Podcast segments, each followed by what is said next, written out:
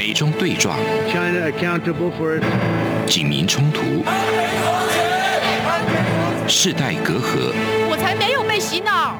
家庭撕裂，学生的本分就是学习，为什么去参加什么运动啊？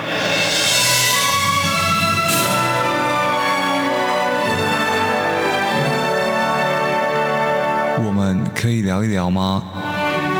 可以跟你说说话吗？我们聊聊好吗？我想好好跟你聊天。每周四晚上十点，由张明天跟大家聊聊天。各位听众朋友们，大家好，欢迎收听中央广播电台。现在是这样看香港，想跟你聊聊天的时间，我是主持人张明天。呃，我们上一周呢是重要的六四纪念日哦。那每年呢最大型的悼念会就是在香港，每年都有几十万人参加。但是呢，去年还有今年连续两年的时间，港府都以疫情为由不给举办，而且呢，香港警方还部署了超过七千人的警力哦，在香港多个地方巡逻查看，为的呢就是要禁止人们去悼念六四。甚至是希望人们遗忘六四，而且呢，还在当天早上抓捕了支联会的副主席邹信同。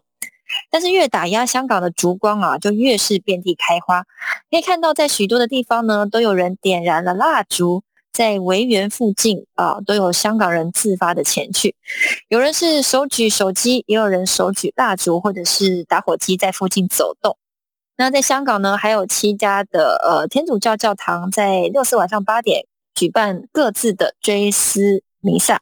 那也是被恐吓说这样子的行为是可能会违反国安法的。那比较幸运的是，不受港府影响的是驻港的美国领事馆哦，他们也是在六四当天晚上把所有的窗口都用蜡烛填满。而在英国的驻中国大使馆呢，也在自己的社交媒体上贴出了一张。黑暗中的蜡烛照片没有附带任何的文字哦，但是呢，只有存活不到二十分钟就被删除了。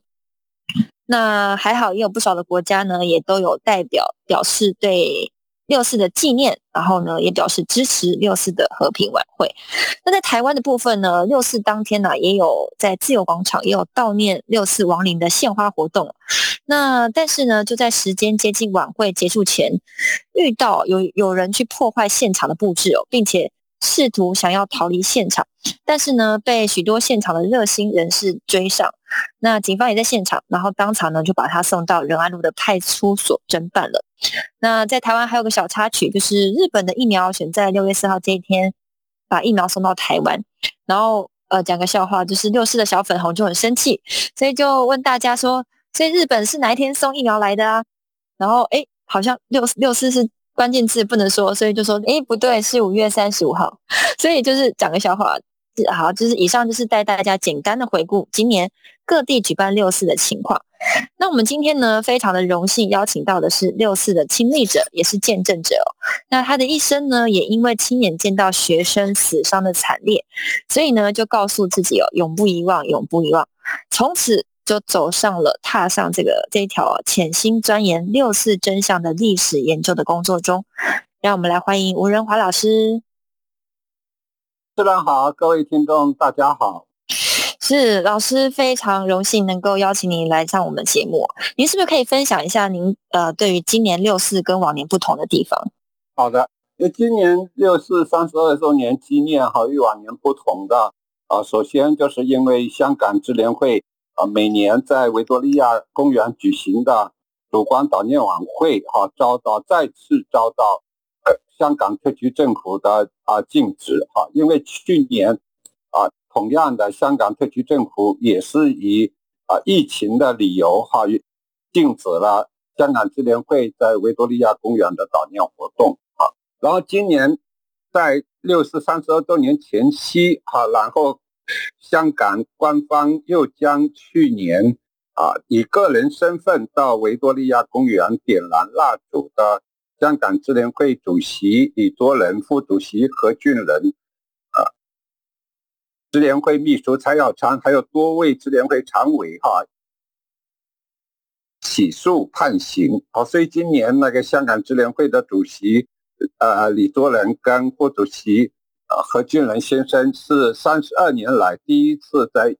香港的狱中哈悼念啊六四。然后香港支联会的副主席周欣彤女士哈，她是一位三十六岁的大律师哈，然后前仆后继的又站出来啊，表示哈，今年他还会以个人身份，在香港人可以看得到的地方点燃烛光啊，所以就因为这番言论哈，就在六月四号，呃，当天上午就被逮捕，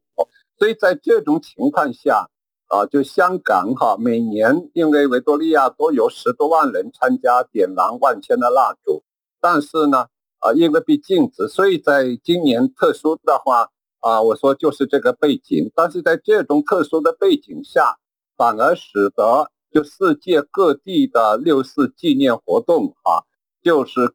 啊规模就更。更大一些，然后参与的人也比较多哈。比如说，啊，在加拿大的温哥华哈，今年就有一千八百多人啊参加，是历年来啊，就是最近几年来人数最多的一次。因为今年本来并不是啊逢五逢十啊大的纪念日哈，今年是三十二周年，可是为什么？在世界各地，哈，那个纪念六四的活动反而更多，参与的人数又更多，就是因为啊，香港支联会每年在维多利亚公园纪念啊六四的活动遭到官方的啊打压，因为在我跟以及很多朋友看来，这个疫情哈只是一个借口，因为因为你可以啊，你香港官方可以根据疫情的规定。啊，来要求香港支联会在维多利亚公园的啊活动，比如说对参与的人数它加以限制，比如说对参与的人啊要规定保持安全的距离哈。所以说啊，我就说是一个借口，你不能完全的就是啊禁止了香港支联会在维多利亚公园的纪念活动啊，因为三十年来。啊，香港支联会在维多利亚公园举行的六四烛光晚会，已经成为全世界注目的啊一个活动啊，是地标性的啊。它不仅是啊点燃了万呃万千烛光给悼念这个六四的死难者，同时它是给中国国内跟海外一些追求民主的中国人提供了很多的希望啊。谢谢主持人。是，呃，刚刚老师有提到了希望跟绝望的部分哦，就是在绝望的部分是维多利亚公园他们没有办法，呃，举办六四，因为疫情为理由。刚刚老师也提到了，是觉得是这是一个借口。但是呢，各地全世界，包括老师刚刚提到的温哥华，也有很多人有，呃，比以往年都有更多人站出来纪念六四。那您觉得以今天全球局势来看，您是呃感到忧心，还是觉得有信心呢？啊，因为从今年哈世界各地的纪念六四的情况来看哈，就是给我哈，包括我的一些追求中国民主化的朋友哈，提供了更多的希望啊。因为我刚才说了，今年不是逢五逢十的啊那个大的纪念日哈，但是今年反而参与的这个人数跟各地的活动哈，比那个啊六四三十周年的时候哈。那个纪念的参加的人还要多，然后活动也要多哈。你看，就算在台湾哈，因为我现在在台湾，所以我也参加了台湾华人民主书院啊为主哈来筹办的六四三十二周年的纪念活动啊。当然有很多其他的台湾团体啊加入哈，这是华人书院是为主哈。所以我我一直参与这个筹办工作，所以能感受到就是。就在台湾，我亲身经历啊，这个筹办的过程当中哈，感受到台湾那个各个团体哈，包括一些各界人士哈，今年参与的积极性啊，要超过呃往年，甚至超过六四三十周年啊的时候啊，比如说啊，今年呢，像呃台湾的执政党民进党还特别发声呃发发表了关于纪念六四三十二周年的声明。啊，这在我观察当中，好像是历年来的第一次啊。然后啊，总统蔡英文女士哈也在脸书上特别发表了啊一则啊那个文字哈，也是纪念这个六四三十二周年。然后啊，行政院陆委会哈也专门发表了声明。所以从就从台湾来看哈，就可以反映，就说今年因为在香港哈局势急速恶化，包括香港支联会悼念六四活动遭遭到非常不理性的这种打压啊，反而激发了就世界各地，包括台湾在内的啊一种啊积极的一种反应，就说更积极的站出来啊，点起。啊，烛光悼念六四，所以，所以我觉得乐观的另一个理由就是说，啊，六四屠杀啊，已经成为世界各国哈爱好民主啊、推崇人权哈这些政府跟团体一个共同的啊一个诉求。比如说，在美国啊，上一届的共和党政府的国务卿啊，蓬佩奥先生。也专门发表了关于纪念六四的文章，然后现任的民主党政府的国务卿哈布林肯啊先生也发表了啊六四啊关纪念的啊文章哈，这这就是说美国共和民主两党在六四纪念六四的问题上也达成了共识啊，就说六四成为了世界各地就爱好民主啊推崇人权的这些政府。跟团体以及人士的一个共同的啊一个一个找着力点吧，这样就因为六四通过六四屠杀，通过纪念六四的死难者啊，可以凸显就是中共专政体制的这个本性啊，在这种情况下，我想对于抵制哈中国专制体制对民主国家的大外宣统战跟渗透啊是有积极的意义的，所以在这两个方面。啊，我我我觉得哈，可以说我跟我的一些中国民主运动的朋友啊是比较乐观的。好，谢谢。是，谢谢吴老师。呃，您刚刚提到，就是中共越是打压，国际上越是串联，越是坚定的，就是支持民主，然后为六四站出来哦。那从国际的情势来看，你刚刚也提到台湾有很多人，就是的，包括总统，包括陆委会。他们也是表达对六四的呃支持，那呃，可是，在国际的局势上哦，像呃台湾，因为现在香港已经慢慢失去了他们可以为中国民主发生的环境，那您觉得台湾在这个国际情势下，呃，虽然我们很小，可是你觉得台湾应该扮演什么样的角色？对，因为国际局势哈是发生了很大的变化哈，就主要是在。呃，美国川普总统啊，政府改变这个对华政策啊之后啊，因为啊，在一九七二年，美国尼克松总统访问北京哈，然后就开始啊对华实行绥靖政策哈，包括啊让中国主呃 举办北京奥奥运会，让中国加入世贸组织哈，这样就是让中国就利用全球经。全球化的经济的体系，利用自己啊低人权、高污染的这个竞争优势哈，然后经济快速成长，然后成为世界第二大经济体，然后又利用强大的经济哈作为后盾啊，那对啊民族国家哈进行大外宣渗透啊统战，所以挑战现有的国际秩序，而且试图想以自己的意识形态来改变现有的国际。啊，秩序，但是在美国将对华政策从绥靖改为对抗之后，啊，发生了很大的变化。以美国为首的无言联盟国家，哈，也跟美国采取一样的啊这个政策，哈，也改变了这个对华政策。所以在这种情况下，我想本来啊，它是有利于那个台湾的，因为台湾是这个民主转型的典范，啊，已经实现了这个民主化。而且民主在不断的深深化当中，所以说啊，我想台湾应该积极的要啊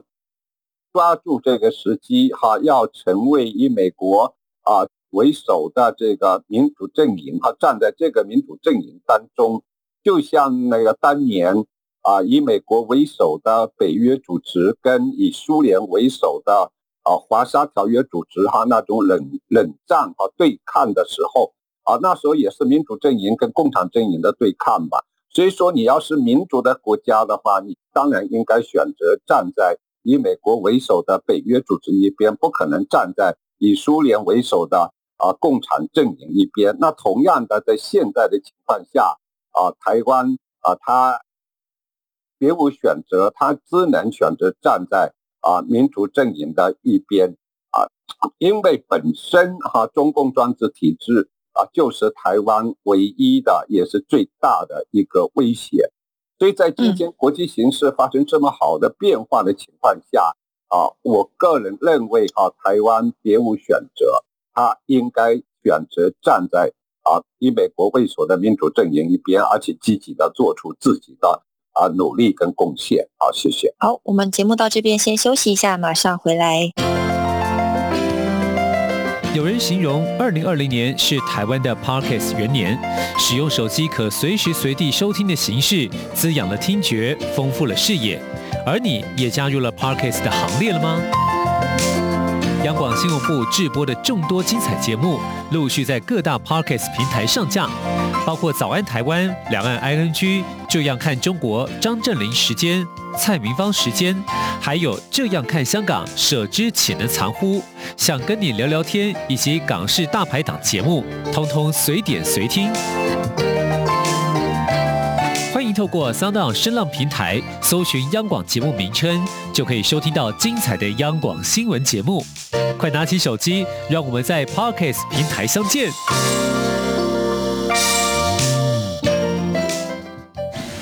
feel 出感动。让爱飞翔，带您认识台湾文化之美。RTI，欢迎回来，现在是这样看香港，想跟你聊聊天的时间，我是主持人张明天。我们刚刚跟老师，呃，吴老师聊到了说，就是呃，台湾应该站在以美国为首的自由民主阵营的这一个呃呃这这个角色这边哦。那因为吴老师您来台湾有一段时间了，那以你还。台湾人的相处，还有对台湾人的风土民情的观察，那呃，其实我自己啦，我自己身边的朋友，其实有很大一部分是不关心六四，甚至是不太了解六四的，因为他们觉得那个事情离他们距离很远。不知道您在台湾生活的呃这个过程中，有没有遇到像这样子的朋友？对，像我我在二零一八年四月来台湾之前，哈，我就对台湾。呃，社会哈对台湾的政局有相当程度的了解哈，可以说在呃中国这个民族运动人士跟人权捍卫者当中，我对台湾啊是了最了解的人之一哈。但在来之前，实际上我对台湾是有一种很深的忧虑哈。来了以后，一开始就是加深了，进一步加深了我的忧虑，就是就是台湾社会、台湾民众，他不仅说是对六四不关心。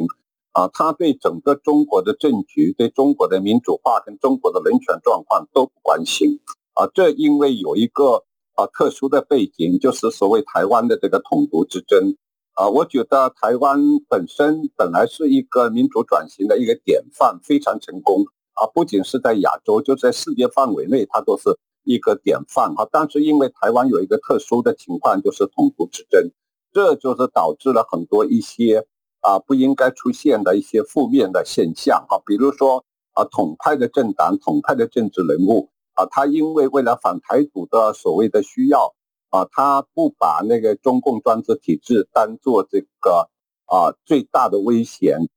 啊跟敌人，反而是为了反台独，然后将中共专制体制啊作为这个合作对象和共同来啊所谓反台独。啊，这样的话就是说，有些政党哈，他就放弃了过去这个反共反专制的理念哈，然后对于独派啊来讲啊，因为他们要争取台湾独立，所以他们啊不关心中国，甚至把中国看成是比外国还外国。他可以去关心啊任何一个啊国家，包括东南亚任何一个小国家，非或者是非洲的小国家，或者太平洋上的一个小岛国哈，但是。他把这么大的一个邻国哈，一个对台湾啊，现在跟未来都是最大威胁的一个对啊对手，反反而视而不见，说这这是非常，在我看来是非常不应该的哈，因为不是说你不感兴趣或者你要回避它啊，就是可以回避的，因为啊，这个中国只是啊，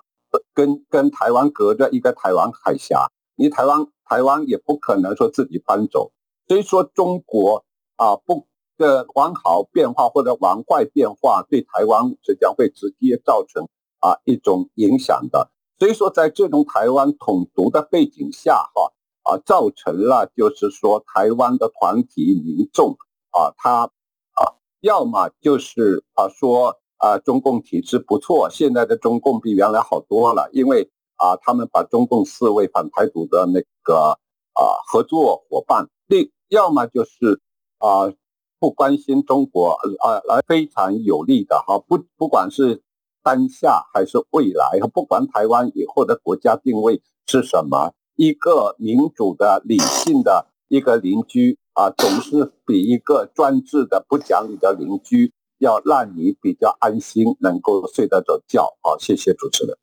是，所以老师刚刚提到，不管是你是统或者是独，你不管是统派还是独派的台湾人，其实都应该去。了解我们邻近的这个中国，哦，了解它的历史，了解在那片土地曾经发生过的事情，而且毕竟他们跟我们的文化是非常接近的，使用的文字啊，或者是像老师你也是从中国来的，就是可是你的立场是跟台湾站台湾人民站在一起的，跟刚刚您提到以美国为首的民主阵营站在一起的，那呃，所以呃，就是所以呃，您您自己在遇到。这样子的台湾朋友在生活过程中，你会你会想要说服他吗？想要让他了解为什么要关心中国这件事情是重要的吗？对，那当然了。所以说，为什么我本来就是二零一八年四月份到台湾来，只是呃计划做八个月的访问学者哈，但是为什么一直停留在台湾啊？现在已经超过了三年啊，就是因为我看到台湾，我刚才讲的这种啊，觉得我觉得是。啊，比较消极负面的现象，好，所以我希望能够改变啊这种状况。所以对，所以很多年来，我在跟中国国内或者海外的民族人士哈，包括人权捍卫者，我也在强调，就是希望他们就是说从价值观的角度去看台湾，不要从统独的角度去看台湾。因为如果从统独的角度看台湾的话，对台湾的啊蓝营绿营的政党，它就有。啊，就会在统独的观念上给他下结论，然后对，然后就会忽忽视了台湾的啊，在民主转型过程当中所取得的巨大的成绩啊，包括啊，台湾现在啊继续在民主啊转深化啊这个取得的成绩。那你你如果从价值观角度去看台湾的话，那对台湾的蓝营绿营的政党哈，包括对台湾民主化啊所取得的成就啊，那当然就不一样。那至少你会承认，就是台湾在民主转型当中，不仅是亚洲地区的模范生，也是世界啊范围的模范生。你像，你看台湾相对于苏联、东欧民主转型以后的情况，那台湾遥遥的走在前面啊。俄罗斯啊，你根本就不如台湾嘛。匈牙利啊，转转型以后也不如台湾嘛。所以，所以说，如果从价值观的角度去看台湾的话，啊，那对台湾的民主化的呢取得的成果就会看得非常清楚，就会给他充分的肯定。但是如果从统独的角度去看台湾的话，啊，往往就会忽略台湾民主化取得的成绩，而且甚至会给予否定，因为他们认为现在是民进党在执政嘛。如果从统独的角度看来，很多中国国内跟海外的民主人士跟人权捍卫者会认为啊，民进党啊是一个追求台湾独立的党啊，是台独党。所以这样就不会承认啊，台湾所取得的这个民主化转型的价值。所以同样的，我最近三年多在台湾，我也是啊，就是说，不管是统派还是独派的团体跟人士，只要我接触到，我也是用同样的啊理由，就是告诫他们，或者是希望他们，就说要用这个价值观的角度去看中国大陆啊，看中国，不要用这个统独的观念去看中国。啊，如果你用统独的观念，像一些蓝营的政党跟政治人物啊，他就会把中共专制体制视为自己的反台独的合作者嘛，啊，这样就是完全违背了这个价值观。如果你从价值观去看中国的话，那当然就会关心六四啊，因为六四一个是震惊世界的一个侵犯人权的那个重大的灾难性的事件。然后你会去支持中国的民主化嘛？因为民主化啊是符合啊我们的价值观的嘛。所以说我我就是同样的，就是说对中国国内跟海外的名誉人士、人权捍卫者，包括对台湾的啊蓝绿阵营、跟社团、跟民众，我同样都是要求，就是说我们要用价值观的角度去看问题、去做判断，不要那个用统独的那个角度去啊看问题、去做判断。好，谢谢主持人。是是，我觉得真的很特别哦，因为有很多外国人来到了台湾，他们呢对台湾的印象就是非常。人非常善良，然后呢，生活环境非常好，风呃这个风气很好，然后每个人都很有素质哦。但是，呃，在面对政治议题的时候，他们都会选择回避，也有可能就是蓝绿阵营，像刚刚老师提到的这个统独阵营的意识形态太过强烈，然后让台湾人他们就会觉得说，哎，好像去了解中国的什么，或者是了解呃更多的政治议题，好像就。变成说，哎，我好像参与了政治，我好像就有特定的立场了。然后他们为了 不想要被贴上哪一个立场的标签，所以就 干脆视而不见。我觉得这是台湾人有点可惜的地方，因为台湾人其实都非常的善良的。老师，你觉得呢？对，实际上说实话，就是说统独啊，你不管是持统的观点还是独的观点，都是正常的，都是每个人的基本权利哈。嗯。但是我就是说，但是更重要的是价值观。啊，因为价值观应该要高于统独哈，因为统独啊是是政是是大家的基本权利，但是价值观更重要嘛，就民主、自由、人权啊这些更重要啊，所以说我们首先要呃看看待台湾啊现状的话哈，那中国背景的朋友也要从价值观啊入手，然后你看待今天中国跟中国共产党这个体制的时候。也首先要用价值观去入手，而不是从统独去入手啊。所以台湾社会是非常啊正常哈，因为过去啊，因为中国共产党一直在抹黑这个台湾哈，因为说民主化以后台湾非常混乱啊。当时特别提到，就在九十年代初的时候啊，就提到台湾立法院的所谓的肢体语言啊。所以一九九二年我呃第一次访问台湾的时候，就被媒体问到对立法院肢体语言的看法。所以我当然先从价值观角度去评论嘛，所以我就说啊，台湾那个台北立法院的这个啊肢体语言至少比北京哈全国人大常委会鸦雀无声要好嘛。因为肢体语言也是一种民主的表现嘛，就是因为民 这都是民主的初期嘛，哈。那那英国至少不是坦克车开出来。对，因为因为你你你英国初期的时候哈，当时也民主议会里头也有肢体语言嘛，而且比台湾这种肢体语言更激烈嘛，哈。那美国早期的议会里头也有这种情况嘛，这是民主一个过程哈，就是至少我就是说这是民主化的啊过程当中才会出现的。可是你要在专制的中国的话，那北京的人民大会堂就是鸦雀无声嘛，就是所有人就是呃举手表决工具嘛，就是橡皮图章嘛。所以当时哎，台湾媒体呢记者当时就笑了。所以我就说，从价值观角度去看一些问题的话，就会看的就是啊更准确哈，看的就是啊比较准确啊。是好，我们今天谢谢吴老师哦。我也是认为说，虽然台湾在军事实力上可能不是最强大的。但是呢，台湾是最可以自由发声的地方。那我觉得，呃，除了刚刚吴老师提到的，我们站在以美国为首的自由民主的那一派，我觉得台湾是很有能力，也很有这个条件，是呃，就是去当一个这个举旗手，哦，举旗手就是举起那个习共的大旗，这个声讨中共的大旗哦，站在这个反共的这个。战场的最前线，用力摇旗呐喊，然后呼唤全世界一起终结中共的这个这个角色，我觉得台湾如果每个人都可以，呃呃呃站起来，然后担任这样的一个角色的话呢，那我觉得这也是一个保卫台湾一个非常有利的办法。那我们今天非常感谢吴老师的分享，也感谢听众朋友们的收听，我们下周同一时间再会。